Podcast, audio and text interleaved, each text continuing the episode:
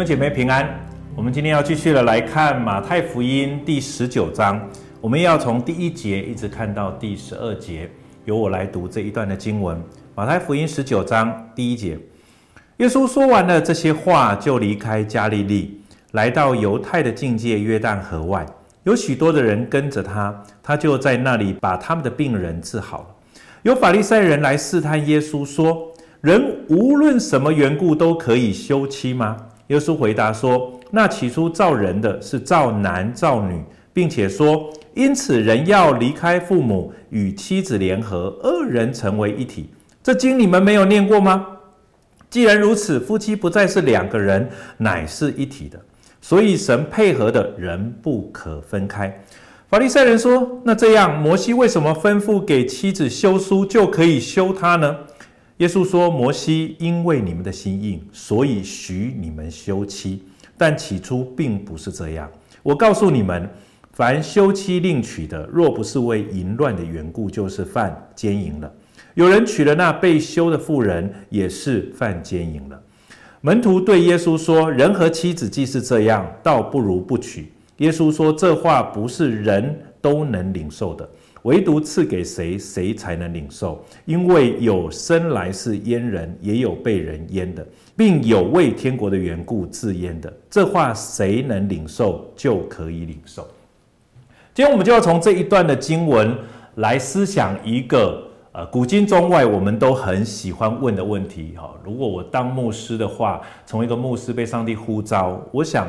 别人问我的十大问题，哈，就是把它排名，这个可以一定是排在里面的。我们今天要从这个主题来思想，可以休妻吗？好，有一天，我记得我的孩子，呃，在家里面发生了一件事情。那个是，呃，因为我常常因为服侍的一个缘故，那因为孩子那个时候比较小，所以我们必须要跟我的太太师母，我们必须要轮流照顾孩子。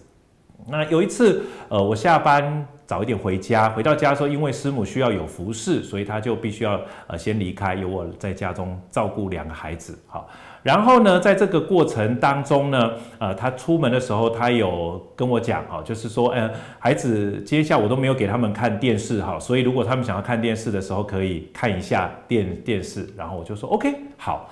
然后我就明白了，今天因为小朋友没有太没有花时间看，所以我每一天他可以看多少时间的电视，我们那个时候我们是有一些的呃规范的哈。所以当师母出门，我太太出门了之后呢，然后我就跟孩子一开始可能呃煮了饭给他们吃，一起吃，吃完了之后呢，孩子就很自然的要求说，哎，爸爸，今天我们都没有看电视，呃，我们要看电视，我就说 OK。那我们可可以看电视哈，然后我就跟他们讲啊，那看完半个钟头之后，呃，就要休息。那原则上今天晚上我们就只看半个钟头哈。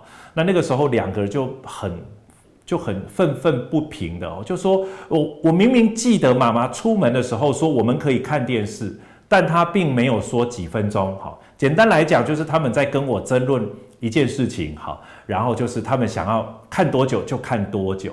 那一天我也觉得很有趣，我就想说，好吧，反正因为呃师母待会再回来的时间，顶多他们在看到第四十分钟、四十五分钟的时候就会回来了，所以我就想，好吧，那我就试试看，透过这件事情，我们有什么样子的一个学习。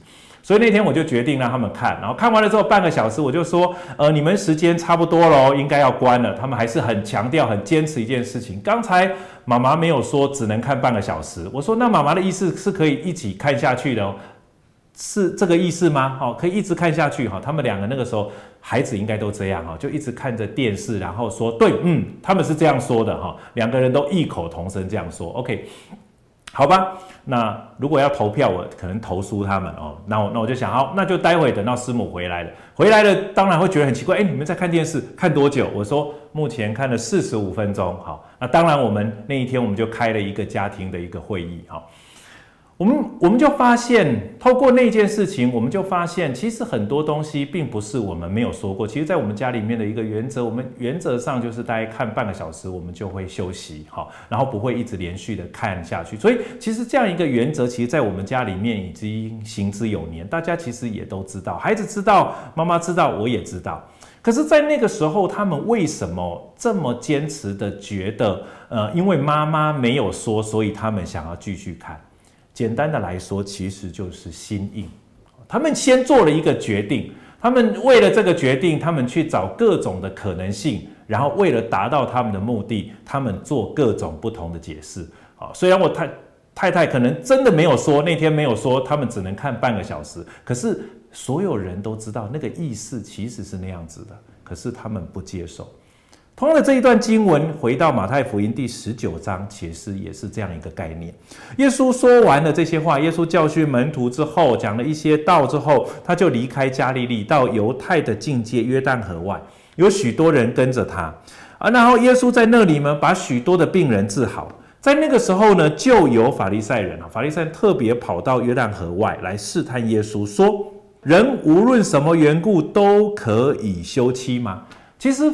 法利赛人的这样子的一个呃试探，其实是只要是法利赛人对于耶稣所问的这些问题，你你一定都要留意。有些时候耶稣说 yes 或耶稣说 no，其实都会落入他们的他们的控告里面。简单来讲，这不是一个简单的 yes or no 的一个回答的一个问题。好，他在这里讲，人无论什么缘故都可以休妻吗？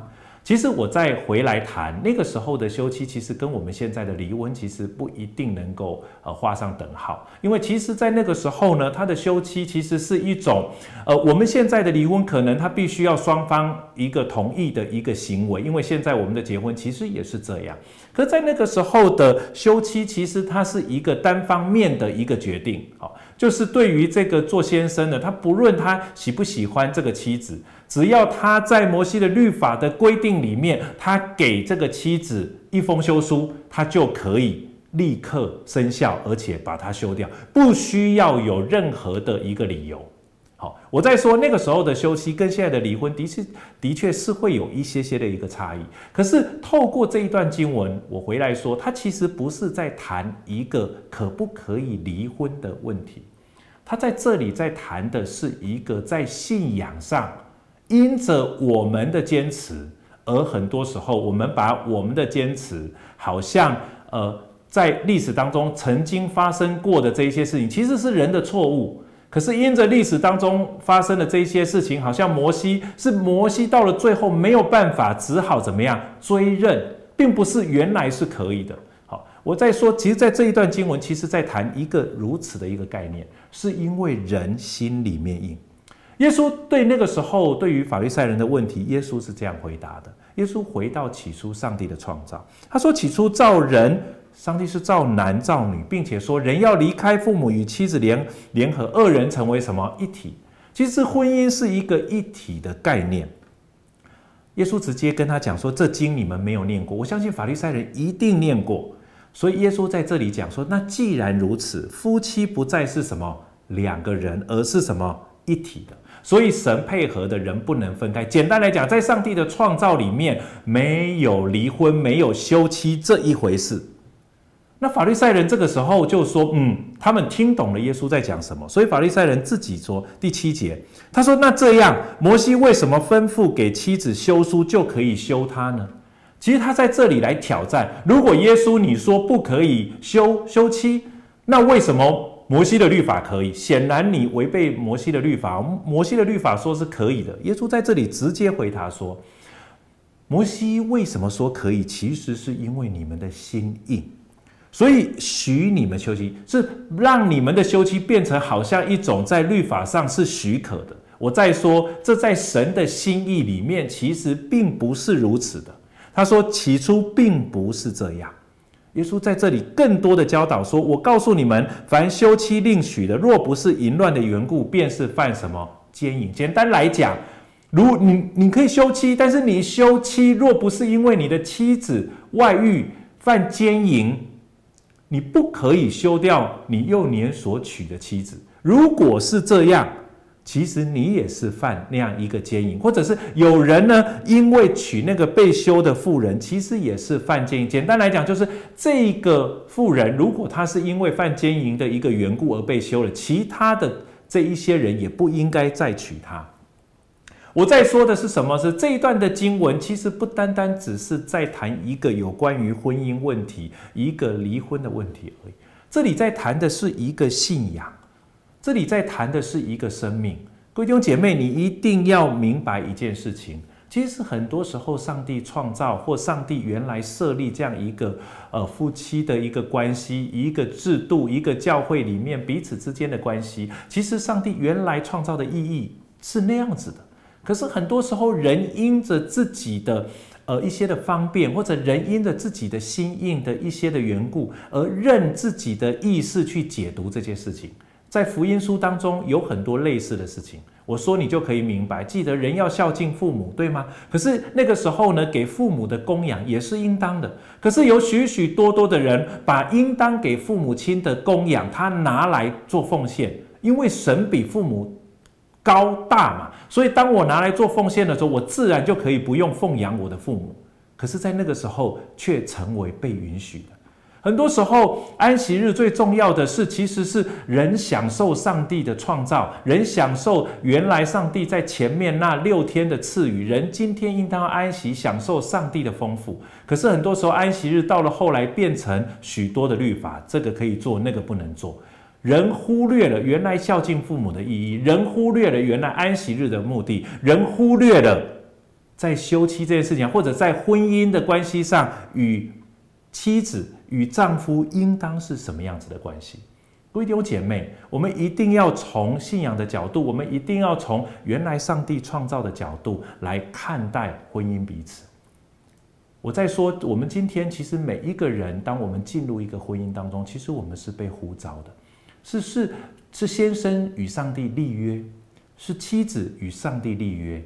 因着我们都与上帝立约，我们才有那样子的一个呃能力，或者我们才有那样一个资格，我们可以彼此立约。我在说婚姻的关系是先生与上帝的关系，是妻子与上帝的关系，也是先生与妻子的关系。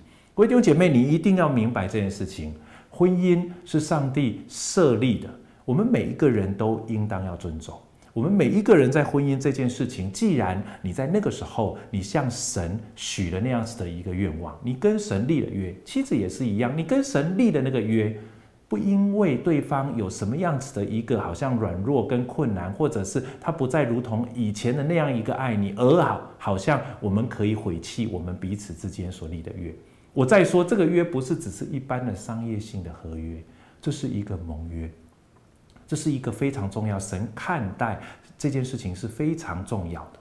各位弟兄姐妹，我希望我们每一个人都可以用正确的角度看待我们的婚姻。但是回到这一段经文，我们更应当正确的角度来看待我们每一个人与上帝的关系。